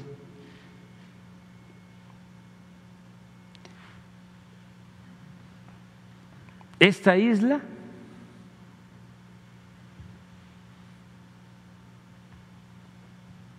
se la había entregado Porfirio Díaz al hermano de Justo Sierra. Y también todo lo que eh, es esto, Chetumal, eh, el hijo de Bernardo Reyes, era el dueño también pero ni siquiera ocupaban las tierras, eran campamentos chicleros, pues estaban en el abandono. A partir de los años 60, 70, empiezan a llegar colonos de todo México, de Michoacán, les empiezan a dar tierras aquí. Todo esto, Campeche, Quintana Roo. Aquí hay eh, de Michoacán, del Estado de México, de Guerrero, de Jalisco, de Veracruz, de Chiapas. Aquí vino este, a trabajar porque le dieron tierra mi abuelo, que era campesino. Está enterrado aquí, en un ejido que se llama Constitución. Entonces, pero eh, eran eh, tierras eh, muy difíciles de trabajar por falta de agua y se fueron poblando. Son tierras de, colonos, bueno, todo, pues Cancún empieza a, este, a darse a conocer a principios de los 70. Empieza el proyecto de construcción de, los hoteles en Cancún, en los 70 del siglo pasado. Entonces, es un proyecto este, para eh, el futuro. Adelante y adelante. Buenos días, presidente Carlos Domínguez de Nación 14. Preguntarle qué está pasando en la refinería de Deer Park de Pemex en Houston, presidente. Ayer llamó mucho la atención en redes sociales un incendio al interior eh, de la refinería y también hace tres semanas, si tiene información al respecto, presidente. No tengo este, información. Este, seguramente pudo haber habido un accidente, pero la refinería está operando bien. Eh, tiene una capacidad productiva de arriba del 80%. Eh, procesa 340 mil barriles diarios de crudo y tiene este 80, un poco más de su capacidad. Está bien, incluso eh, con utilidades Puede ser que haya sucedido algún accidente ayer, pero tiene un programa de mantenimiento muy estricto. Este, se quedaron todos los trabajadores, todo el personal administrativo, porque lo han hecho muy bien. Bueno, hay videos de este incendio. Sí, puede ser, pero yo no los, no los he visto y no me lo reportaron. Posiblemente no haya sido una cosa grave porque si no, sí me hubiesen dicho. Ok. Eh, sobre retomar un tema, presidente, que traje hace dos semanas, me permito leer para no omitir eh, ningún detalle. Eh, pues, tuve la oportunidad aquí de reproducirle un audio que forma parte de un video que circula desde hace tres años en redes sociales, en el cual, pues, un pseudo defensor de derechos humanos del nombre Raimundo Ramos de Nuevo Laredo, pues habla por teléfono con el líder criminal de un cártel. Este tipo es muy conocido en Nuevo Laredo como un halcón más, presidente del cártel del noreste, y también pues repudiado por la ciudadanía, pues su reputación en la frontera es tan baja como su calidad moral, este, ya que lucrar con la bandera de los derechos humanos para una ciudad violentada como Nuevo Laredo, pues es del desagrado de toda la ciudadanía, pues jamás ha defendido una víctima legítima. Después de reproducirle aquí el audio que comprueba que esta persona defiende a delincuentes, eh, muchos espacios informativos de los denominados de cobertura nacional le abrieron espacios eh, para tratar de limpiar el honor que nunca ha tenido y para que acusara que mi posicionamiento había sido sembrado por su equipo de comunicación social, lo, que de una vez aclaro, pues es una mentira.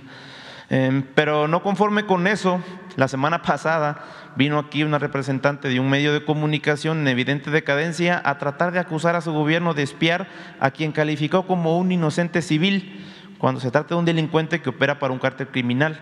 Y está comprobado, pregúntele a los tamaulipecos, pregúntele a los de Nuevo Laredo, que lo conocemos muy bien y estamos hartos de él, presidente. Por eso, en, una, en esta ocasión, señor presidente, me gustaría volver a presentarle más información que refuerzan esta narrativa de que este supuesto civil no es un ciudadano honorable al que en algún momento y por algún motivo se le dio algún seguimiento de inteligencia que ayudara a combatir al cártel para el que trabaja y cuya evidencia de su operación criminal abunda en las redes sociales, incluso desde antes que comenzara su administración en diciembre del 2018. Ahora, eh, me gustaría hacer esto para aprovechar este gran espacio que usted tiene, presidente, para que tanto artículo 19 como Carmen Aristegui, Azucena Uresti, López Dóriga, Ciro Gómez Leiva y quienes la semana pasada aquí lo calificaron de un civil y lo defendieron y a la vez también a los intereses de un cártel de la droga, para ver si entienden el daño que le hacen a Tamaulipas y a México al impulsar las campañas mediáticas de este tipo en contra de nuestras honorables Fuerzas Armadas en aprovechar para preguntarle cuál es el mensaje que se le está dando a quienes conforman las filas de las Fuerzas Armadas y a quienes en el futuro desean formar partes de ellas, cuando un delincuente de tan baja calidad moral, utilizando recursos económicos del crimen, los puede humillar, desacreditar y calumniar en complicidad con medios de comunicación que lo único que buscan es volver a sus privilegios. Eh, y al hacer mancuernas con criminales como Raimundo Ramos, logran que sus actividades en favor de la seguridad para la sociedad que sean puestos en duda, pese a que diariamente dan su vida para proteger al pueblo al que juraron lealtad, presidente. Eh, en esta ocasión me gustaría presentarle un audio que forma parte de un video de la detención en el 2015 de quien fuera jefe de plaza del cártel del noreste en Nuevo Laredo, de un sujeto de nombre Ramiro Pérez Moreno, eh, alias El Rama, en el que, pues sin más ni menos, confiesa cuál es la actividad de este pseudodefensor de derechos humanos, Raimundo Ramos, al interior de este grupo criminal, si me lo permite. Se lo pongo, presidente, y que, que les quede claro a estos medios que pues dicen que aquí se siembran cosas y que esta persona pues es espiada por su gobierno cuando no, es una actividad que se realizó. Súbelo tú a la red nada más, súbelo tú a Bueno, la ahí lo vamos a subir, ya está, pero lo volvemos a subir, presidente, para que... No, pero a ver si tú, hazlo tú, mira, este... Eh, Carmen Aristegui y artículo 19. 19 y todos ellos, todos los que mencionaste, eh, están en contra de nosotros. Entonces, cualquier cosa este, eh, que vaya en contra de nosotros, la difunden. Así sea un representante del narco. Pues. Cuando sea un absurdo, aunque sea una calumnia. Bueno, estamos viendo, pues, cómo López Dóriga, cómo Loré de Mola, cómo Sergio Sarmiento, hablan de que vienen este, militares venezolanos este, a reprimir. O qué extraño que ahora vienen militares venezolanos y no eh, se informan ¿no? o no tienen cuidado de eh, saber, enterarse de que es un evento que hacen este, varios ejércitos, el de Venezuela, el de Estados Unidos, el de Canadá y el de México, entre otros países. Y ahí se van. Y se este, ensartan. Porque les gana eh, el coraje. No voy a decir odio coraje, los eh, obnubila. Entonces ahora con este tema, lo mismo, ahí van. Entonces, porque no aceptan, no me creen de que nosotros no espiamos a nadie. Porque ¿cómo me van a aceptar? Este, ¿Cómo me van a creer? Si ellos ya me juzgaron, ya este, yo miento, yo soy autoritario, yo soy militarista, ya tienen esa, esa, esa idea.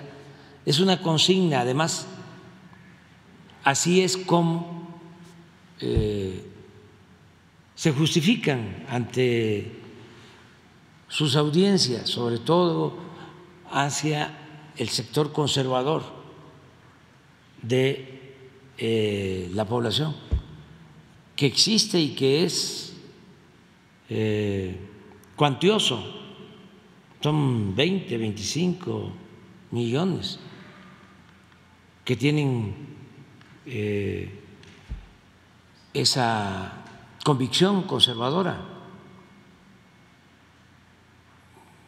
que son además respetables, que también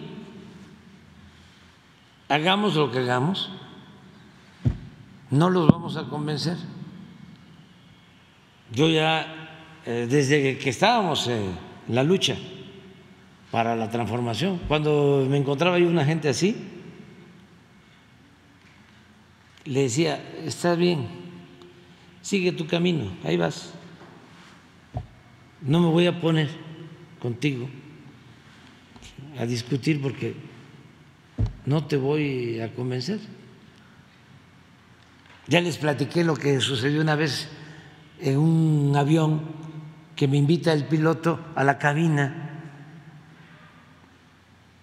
y que voy, ya estamos aterrizando en la ciudad, y empieza a decirme, ¿no? Pues yo, este, no coincido con muchas cosas de usted, pero lo que sí no acepto, lo que sí este, eh, rechazo completamente es al PRI. Son unos corruptos. Y así, ¿no? Y me decía y me decía, y yo ya cansado también de las giras y eso, yo no quería hablar, yo quería ver cómo aterrizaban en la noche. Me invitaban varias veces, estuve este, en las cabinas, es interesante el aterrizaje. Me ponían ahí una sillita que tienen en medio, copiloto y el piloto, y ahí está. Y este, me mandaban a invitar los pilotos de con las sobrecargos, muy amables. Y bueno, sí, cuando ya se vaya, vayamos llegando, voy a ir. Y ahí va yo. Y esa vez empiezas los corruptos y esto y lo otro. Yo me quedaba callado. ¿Y usted qué opina? Digo, mira, este, tú eres eh, simpatizante del PAN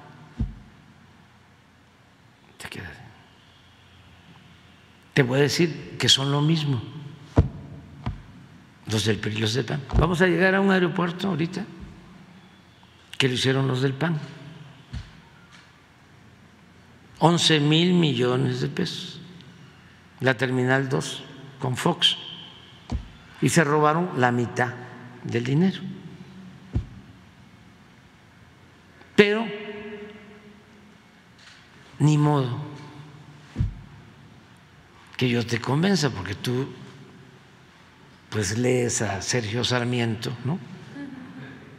Escuchas a López Dóriga, o sea, ¿para qué hablamos? Sigue tu camino, ahí la llevas, vas bien. Y ya. digo, ya me voy porque voy a buscar mi maleta. Y ya me fui a buscar mi maleta, mi asiento, saqué mi maleta. Y cuando salgo, me estaba esperando en la, casa, en la puerta. Oiga, con un papel, ¿me puede dar un este, autógrafo para mi papá? Porque mi papá le admira mucho. Sí, ¿cómo se llama tu papá? Con todo mi cariño y un abrazo. A tu papá sí, porque tu papá es un hombre inteligente. Este, porque a veces me encuentro eh, algunos que dicen, es que usted este, es el ídolo de mi mamá, usted es el ídolo de mi papá. Ah, quiere decir que tú este, eh, estás pensando de otra manera. Sí, y siempre les contesto eso. Ahí me le das un abrazo y un beso a tu mami porque es muy inteligente. Te rayaste con la mamá que tienes. Pero eh, todo eh, ya no puede uno pues cambiarlo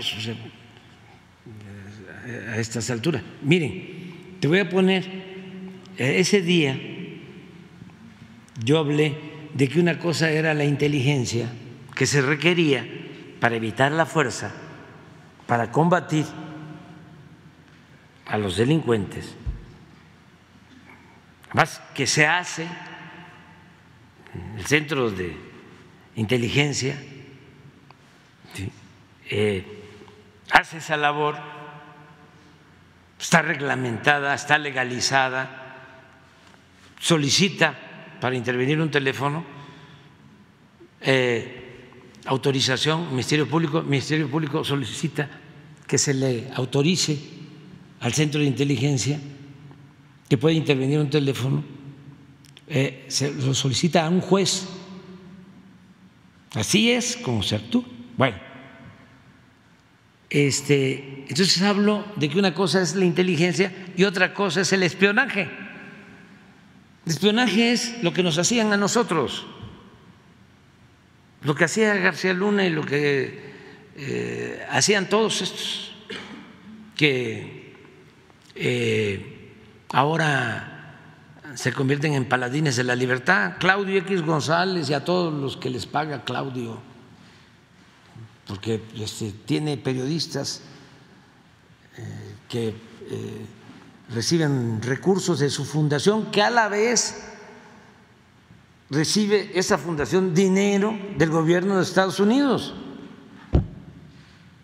Bueno, cuando se genera esa polémica, que qué bueno que no estabas tú, cuando se genera esa polémica, empiezan en las redes, ¿no? Porque vino una compañera a plantearlo, empiezan en las redes, ¿no? Toda una campaña, todos, todos, todos, todos, todos. Este, en, en coro. Pero hay un mensaje, un tweet, que a ver si lo encuentras, del que fue del director del CISEN con Calderón, Valdés, busca.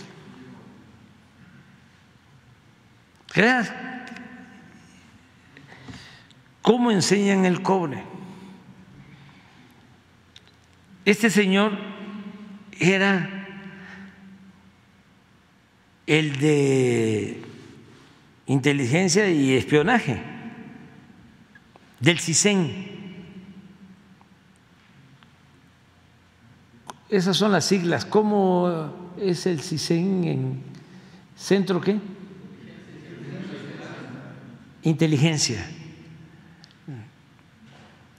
Ahí estuvo, bueno, ahí estuvo García Luna, eh, ahí estuvo el que fue procurador y luego ministro de la Corte, Medina Mona, eh, Tello Pion, bueno, muchos personajes ahí. Pero este eh, Velázquez o de Valdés, este le hacía las encuestas y sigue haciendo a Calderón y luego a Peña.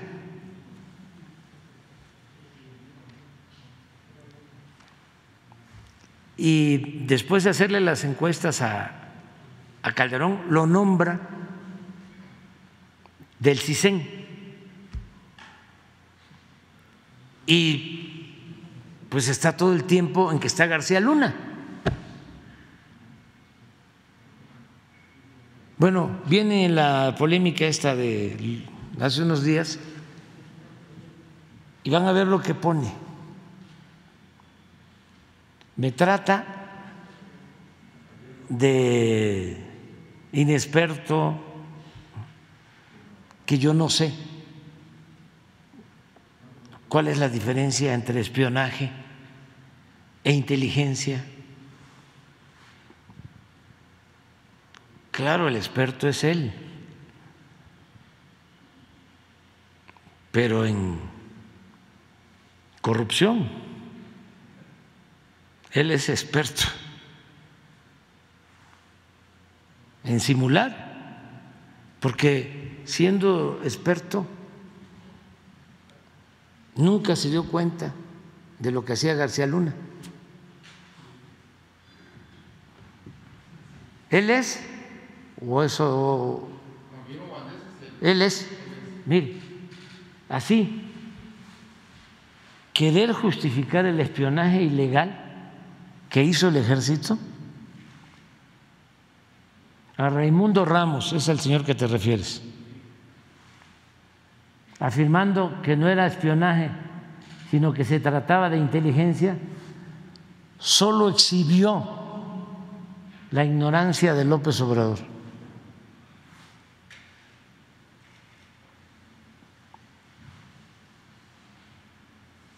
En cuatro años que ha sido presidente, bien pudo aprender el ABC de la inteligencia. No quiero saber, quiero ser neófito.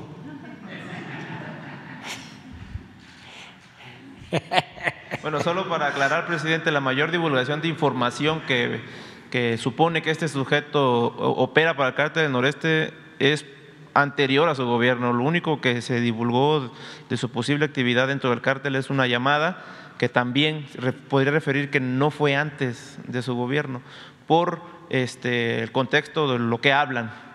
Entonces... Sí, pero ya, ya, ya, ya. Algo que el animal político no pudo. Ya, ya, Y el mensaje a las filas del ejército, presidente. Eso que tienen todo su derecho de expresarse, ya lo este, externé aquí, y que eh, tengan confianza que no se actúa bajo presión. El gobierno que represento no está sujeto a chantajes ni a presión de nadie. Actuamos siempre con apego a la legalidad y a la justicia. Entonces, que tengan confianza que este, si sus familiares son inocentes, si no cometieron ningún delito, van a ser atendidos, escuchados y si están en la cárcel, liberados, si son inocentes, que tengan confianza, porque no fabricamos delitos. Okay. Su postura, presidente, también sobre el eh, posterior a los hechos ocurridos en Matamoros de estos cuatro ciudadanos norteamericanos, el exgobernador de Tamaulipas, Francisco García Cabeza de Vaca, sube un video a las redes sociales en el que prácticamente, pues en tono, eh, por así decirlo, burlón, eh, dice que en su gobierno estuvo mejor la situación en cuanto a seguridad en Tamaulipas, aprovechándose de una manera un poco, pues no muy bien de la desgracia y, de lo que estaba sucediendo, la crisis que había en el Estado. Entonces, su postura al respecto, presidente, y qué está haciendo su administración para ayudar al reforzamiento de la seguridad en la, frontera y que no vuelvan a suceder estas Mira, en Tamaulipas, eh, los ciudadanos de Tamaulipas, los tamaulipecos, eh, son ejemplo de eh, buenos ciudadanos, porque supieron resolver el problema del mal gobierno que había en Tamaulipas, por la vía pacífica y por la vía democrática. Y ahora tienen un gobernador honesto, un hombre bueno, eh, una gente que le tenemos toda la confianza. Eh, y eso es una garantía, el tener un buen gobernador. Américo Villarreal es un buen gobernante, un buen ciudadano, una buena persona. No es una gente mafiosa ni de malas entrañas. Américo Villarreal es un humanista, íntegro, recto, honesto, como lo merecía eh, Tamaulipas, como lo merecía Tamaulipas y su pueblo, porque el pueblo de Tamaulipas merece un mejor destino. Entonces, eso es lo que yo puedo decir. Desde, su perspectiva, ¿cómo manejó el gobernador la crisis, presidente? Muy bien, mucho, muy bien. Bueno, tan es así que aquí estábamos en la mañana y él me habla para darme la información. ¿Saben qué dijo López Dóriga? De que eh, ya sabíamos. Y que fue armado. Como ellos están acostumbrados a los montajes, de que cuando me habló el gobernador de Tamaulipas, eso lo dijo López Dóriga, ya era una cosa este, que habíamos planeado, que él iba a hablar. Y fue algo totalmente espontáneo. Pero ni modo, o sea, este, así son las cosas, eh, no enojarnos, no hay que enojarse, eh, porque pues estamos haciendo las cosas de buena fe. Ya nos vamos a desayunar. Mañana tú eres el primero. Tú eres el primero. ¿sí? Y aunque haya motines emocionales, no me importa.